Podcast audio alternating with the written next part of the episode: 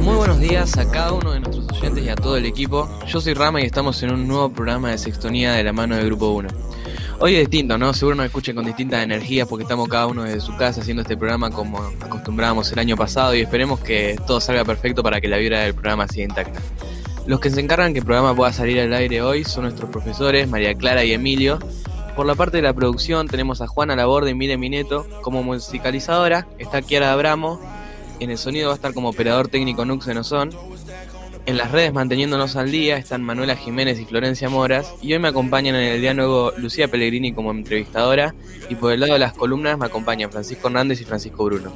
Como último está Agus Fessler en la conducción. ¿Me querés contar algo de lo que vamos a estar hablando hoy? ¿Cómo te va, Rama? Buen día a todos. Eh, dale, te cuento, los temas del día de hoy van a ser, eh, vamos a tener una entrevista a Facundo Aguirre, que es eh, campeón de taekwondo. Vamos a tener una muy buena entrevista a Cristian Sabatini, que es fotógrafo y filmmaker de acá de Necochea. Eh, Fran nos van a dar una columna sobre los videojuegos, nos van a estar contando. Y vamos a estar anunciando el ganador del sorteo, que si la, alguien nos quiere contar, como en nuestra red social, estuvimos realizando un sorteo ahí, vamos a estar comentando quién es el ganador. Dale, dale. Nosotros ahora los dejamos con un temita que está haciendo re viral ahora, que es Miénteme de Tini y María Becerra. Espero que les guste, para iniciar la mañana. Dale, miénteme a lo que tú quieras conmigo. Dime que esta noche yo soy tu bebé y mañana somos amigos, amigos. Porfa, miénteme a lo que tú quieras conmigo. Ay, dime que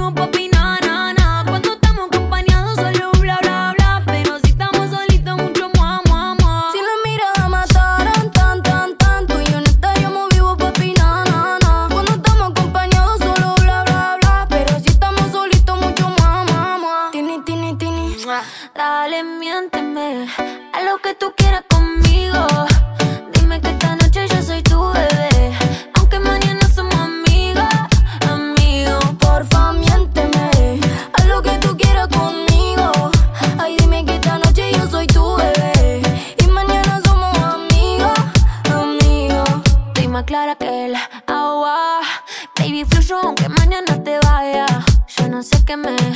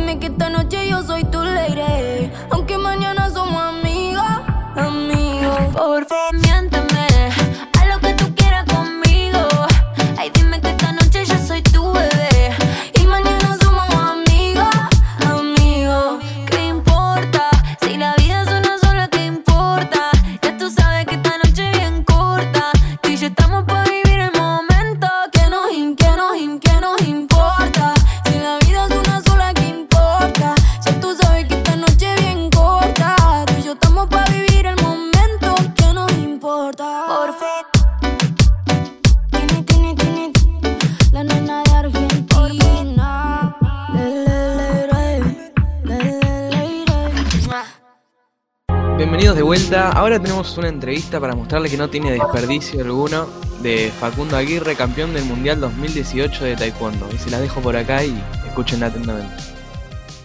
Bien, en esta oportunidad vamos a estar entrevistando a Facundo Aguirre, que solo con 19 años de edad pudo en 2018 ser campeón mundial argentino de taekwondo. Eh, Facu, si nos querés eh, comentar más o menos como a qué edad fue que empezaste a practicar este deporte, cómo comenzó esta pasión, si se puede decir, ¿nos querés comentar? Eh, bien, comencé a entrenar a a partir de los cuatro años. Eh, después de un par de años, alrededor de los 7, 8 años, empecé con lo que era competencia, campeonatos internos, eh, provinciales, nacionales, eh, una trayectoria deportiva bastante linda, bastante buena, eh, con, eh, con variadas experiencias, torneos panamericanos, eh, un campeonato del mundo en el 2013, siendo infantil todavía, donde competí con, eh, con, con Venezuela, con Colombia, con Paraguay, con Perú, y bueno, hasta que fui eliminado por un argentino, pero desde que comencé hasta el momento fueron bastantes eh, diversos los torneos, las competencias, los lugares, y cada vez eso en, en base a las competencias, a las experiencias, a las personas que iba conociendo, al ámbito de, del desarrollo de la actividad, cada vez la pasión se iba haciendo más grande y más grande. Claro. Eh, también tenía como referencia ídolos del boxeo como Muhammad Ali, el estadounidense eh, de peso completo, todo lo que iba viendo de, por afuera, tanto de chico como cuando fui creciendo, lo, lo iba implementando a mi estilo de combate. Claro. Y además de ser campeón mundial, eh, por lo que vimos en tu Instagram, fuiste subcampeón panamericano. Eh, ¿Nos puedes contar un poco dónde fue y cómo se realizó y eso? Bien, el Panamericano fue en el 2019, en septiembre, tuvo eh, una duración de, de siete días. Participaron todos eh, los países de América. Eh, de la competencia, en la, en la primera pelea, me tocó pelear contra un integrante de la selección argentina, eh, cuatro veces campeón mundial. En la segunda pelea le gané al bicampeón mundial de- del peso, de la categoría donde estaba peleando. Y bueno, en la última pelea perdí contra otro bicampeón mundial de la categoría más pesada, digamos, que justo en esa había bajado de peso para entrar en, en esa competencia. Se- se- el Panamericano se desarrolló en Uruguay, Punta del Este. Claro. en cada una de las competencias y todos los viajes que, que has hecho, eh, ¿fuiste en alguno solo o en todos fuiste acompañado por algún familiar, algún amigo? No, en todos los torneos, en todos los que he ido, desde los torneos más cercanos, como pueden ser Mar del Plata, hasta el más lejos, que fue eh, Uruguay en este caso, eh, todo fui acompañado por, por mi papá, que, bueno, por mi papá y, y otras personas, pero por lo general siempre era mi viejo el que estaba ahí firme en todos los torneos. Eran torneos, competencias, exámenes, seminarios, lo que fuere, mi viejo siempre era el que me llevaba el el que me acompañaba nutricionista, el que me apoyaba en todo, así. el que no importaba que si tra- entraba a las 7 de la mañana a trabajar y salía a las 5, él me llevaba a entrenar y se quedaba viéndome 3 horas de mañana por día. Claro. Siempre estuvo firme ahí en todo, en todos los aspectos. Te hizo la segunda siempre. Claro, exactamente. Y como para ir cerrando, eh, ¿nos puedes contar alguna anécdota que te acuerdes en algún torneo o competencia? ¿Algo? Eh, una anécdota puede ser eh, que después del campeonato mundial, de haber ganado el campeonato mundial, eh, me felicitó un artista local de acá en Nicochea, que en su momento yo no sabía quién era, y después con el paso del tiempo me enteré que, que bueno, que FMK, el artista de acá de Nicochea, me había felicitado por, ser- por mi campeonato mundial, eh, pero yo la verdad no sabía quién era en el momento. Claro. Ay, que sé quién es, me quiero matar. Bueno, Paco, muchas gracias por venir, por tomarte un tiempo y nada, muchas gracias por, por participar de, la, de esta entrevista. No, gracias a ustedes, chicos. Gracias por todo y por el, por el tiempo y el espacio. Dale, te mando un saludo. Dale, otro. muy linda la entrevista, de verdad. Espero algún día que puedas venir para acá con nosotros a tener una charla que nos re gustaría. Y muchas gracias. Fessler, por favor, ¿me puedes repetir las redes del programa? Así la gente sabe cómo encontrarnos y dónde ver el programa. Como no, nos pueden encontrar en Instagram como arroba. Vamos a estar ahí anunciando al final el ganador del, del sorteo. Bueno, ahora lo dejamos con un tema que les va a gustar a todos. Es un artista necochense que la está rompiendo ya, está sonando en todos lados. Yo sé que tú, de FMK, Tiago PZK, Litkila y Roger King, que ya en apenas tres semanas tiene alrededor de 15 millones, está haciendo todo un éxito. Yeah, sé que tienes ganas de montarte encima mío y decir mi nombre. Yeah, wow. Me encanta cuando me hablas con tu tonito de mala y dime dónde. Yeah, ma. Quiere que de nuevo te lo haga. Pero nena, no digas nada. Yo sé que tú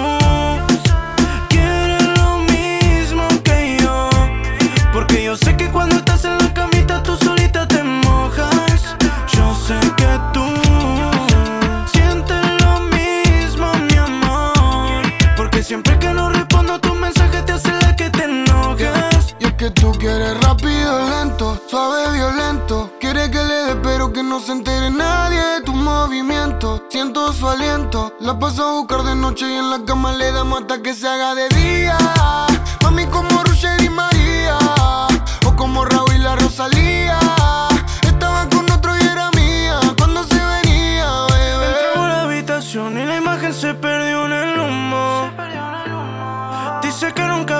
Pero que va a fumar si yo fumo. Yo sé que tú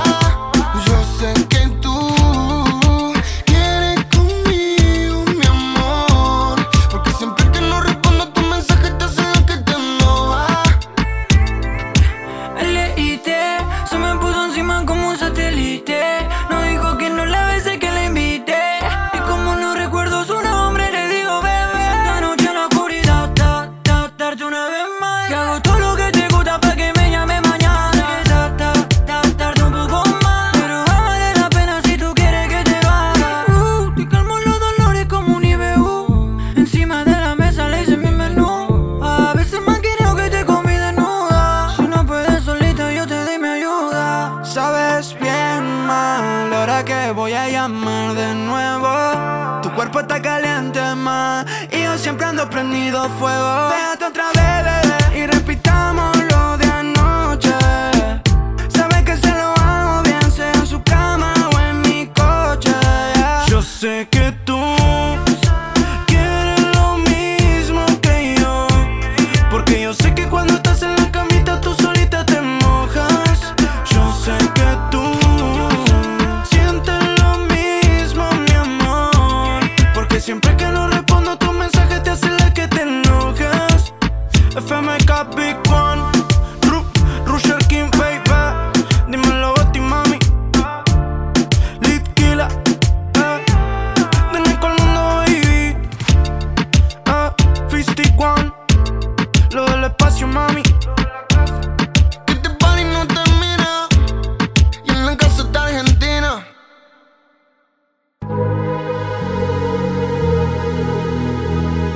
Ahora Francisco nos preparó una tremenda columna de cómo los videojuegos ayudaron en la, en la cuarentena para todos, ¿no?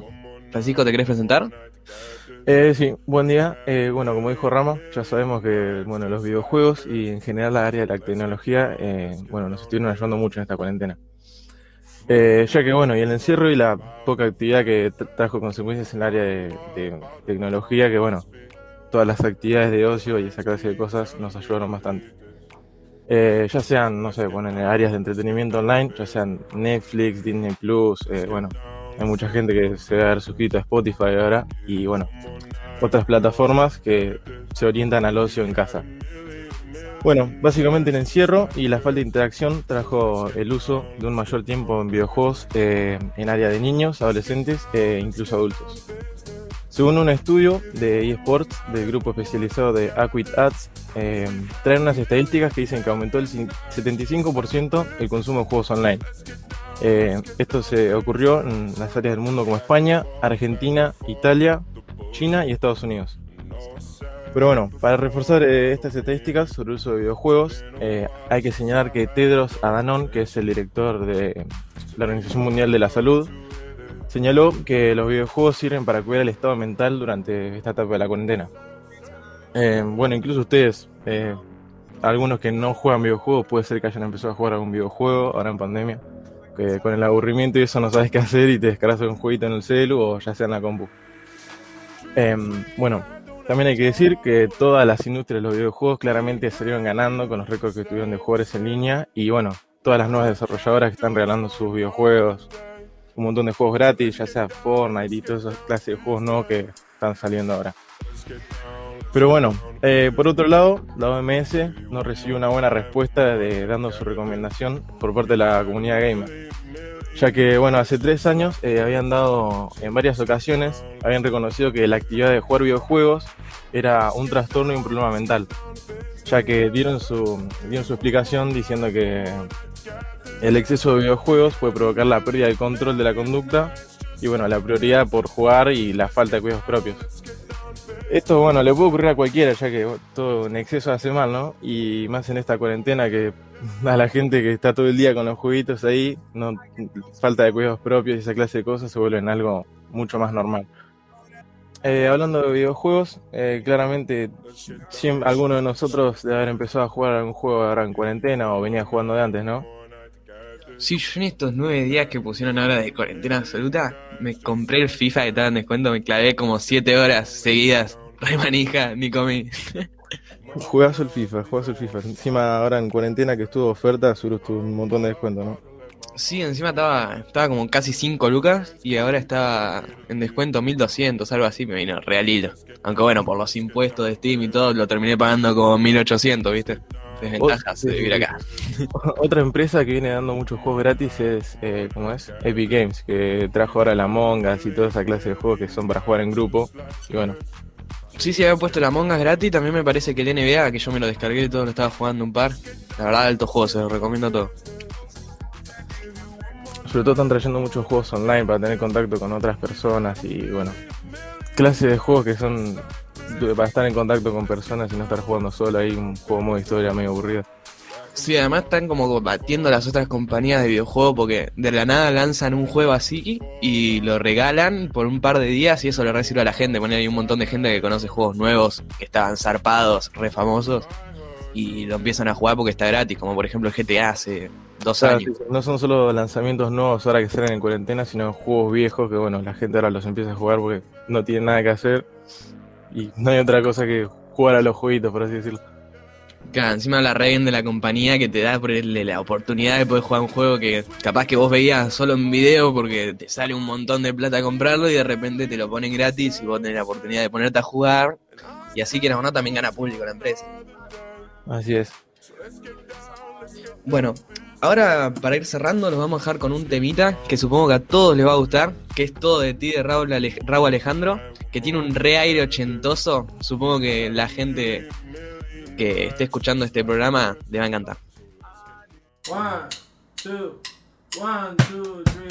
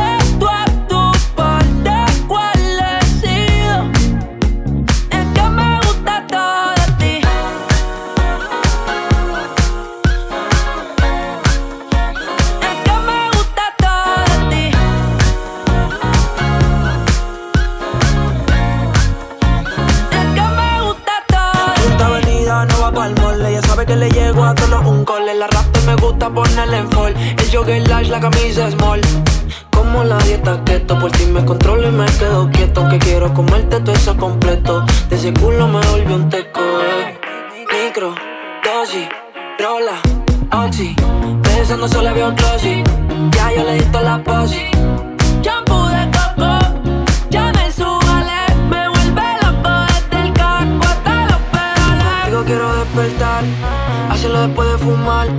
Ya no tengo nada que buscar, algo fuera de aquí. Tú combinas con el mar, ese bikini se ve fenomenal. No hay gravedad que me pueda elevar, me pones mal a mí.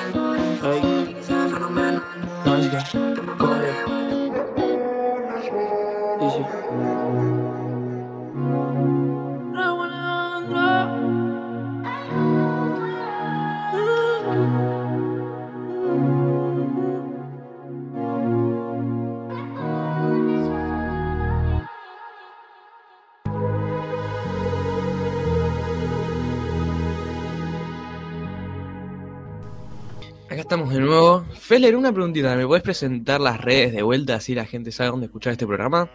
Como no, Rama, nos van a poder encontrar en sextonía.ik y vamos a estar ahí al final eh, anunciando el ganador del sorteo eh, junto con tres picos, ¿no? Ahora tenemos una reentrevista a un fotógrafo y filmmaker necochense que la verdad que hay un par de personas que se dedican a este rubro que la rompen todas, así que les dejamos la entrevista por acá para que puedan conocer un toque más del tema y a todos les sirve un poco tener un poco de idea de todos los temas. Se las voy dejando por acá. Bueno, en este bloque tenemos una gran entrevista a Cris Sabatini, que es un fotógrafo bastante conocido en Necochense. Eh, Cris, ¿cómo te va? Hola, hola. Bien, ¿cómo va? Bueno, eh, no, si nos querés empezar contando un poco cómo comenzó esta pasión, si puede decirse, por la fotografía, más o menos a qué edad fue. ¿Te puedes contar algo? Dale. eh, no, yo eh, vengo de la escuela técnica 3.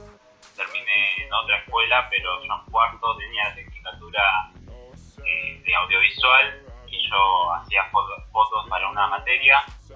Empezó como una tarea, por así decirlo. Y después, bueno, me terminó gustando y seguí con eso. Después me cambié de escuela, pero igualmente seguí haciendo fotos por cuenta propia. Claro, claro.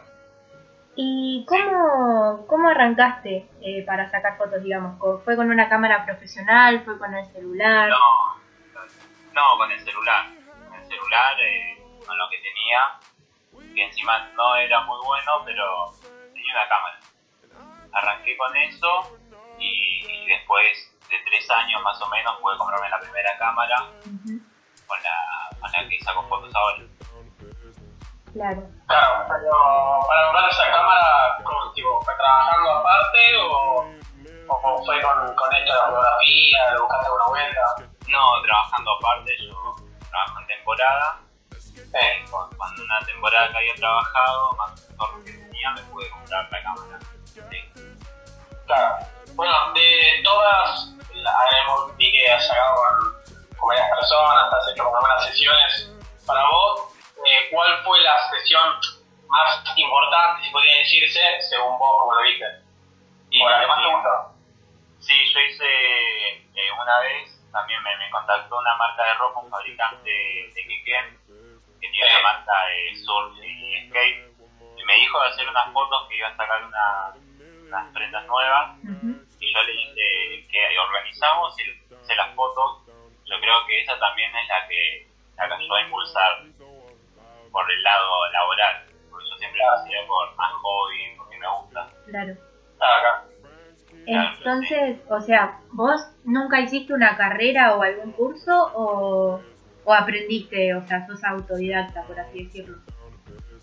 Y podría decirse que parte y parte. Hice algún que otro curso online, pero nada, lo básico lo aprendí en la escuela porque tenía esa orientación. Y después sí, autodidacta. Y muchísimas cosas tuve que aprender de internet. Claro. Claro.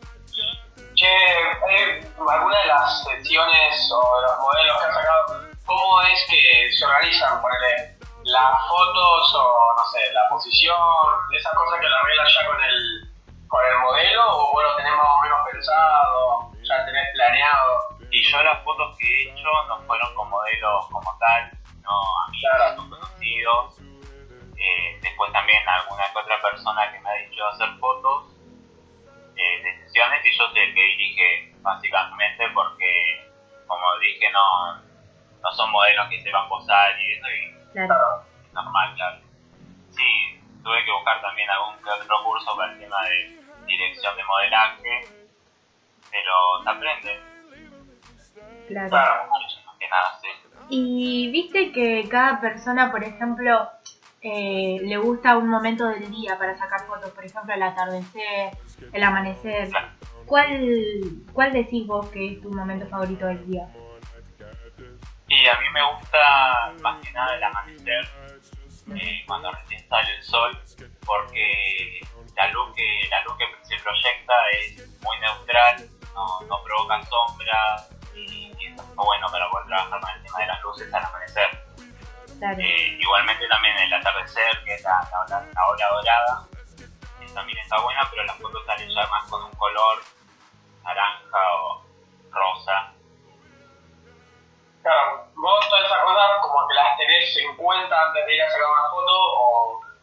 o claro, y entre qué otra... eh, qué otros aspectos también tenés en cuenta, además de la luz, obviamente. Eh, el tipo de foto que queramos hacer y donde sea. Porque, eh, por ejemplo, la fotografía es luz. Eh, sin luz no, no hace fotos y, y si, no sé, hacemos una foto, una sesión de fotografía de ropa, estaría bueno que sea eh, todo organizar al tema de las luces. Claro. Es medio complejo porque eso se ve, depende de la sesión que que hayamos organizado. Pero si es en interior, básicamente no importa el horario en el que la hagas porque es todo luz artificial. Claro. Y, bueno, para ir cerrando, eh, además de las fotos, sabemos que haces videos. Eh, más o menos cuánto tiempo tardás en editarlo. Y lleva su tiempo, depende de la producción que le ponga, pero más o menos mínimo son tres horas. Por ahí no, a veces no de corrida porque uno las edita, va editando y agregando tomas aparte, o por ahí lo cierra y se da cuenta más tarde, lo vuelve a ver y se da cuenta de que no estaba como quería que quede. Pero sí, alrededor de 5 horas por ahí más, es un video largo, depende de la duración. Claro. Pero sí, videos de un minuto más o menos que son para Instagram, una edición capaz que son 5 horas por lo menos. Claro, lleva su tiempo. Y sí, Bueno, así que muchísimas gracias por haberte eh, dado un ratito para nosotros y vamos a estar subiendo el programa, así que lo- dale. Dale, dale, muchas gracias también a ustedes por contactarse. Bueno, gracias, nos vemos. Bueno, hasta luego. Nos vemos. Bueno, ahí tuvieron la entrevista. Espero que les haya re gustado. La verdad que yo disfruté mucho escuchándola, porque no la, no la hice yo, pero la- me la escuché toda entera. Y es algo re piola esto que se está haciendo en Necochea de los filmmakers, que hay un montón que están dedicándose a eso y de- trabajan muy piola, que están haciendo trabajos para otras ciudades y todo. Y la verdad que es algo que no mucha gente tiene tanta idea, pero es algo donde Necochea está haciendo un poco de ruido, por así decirlo.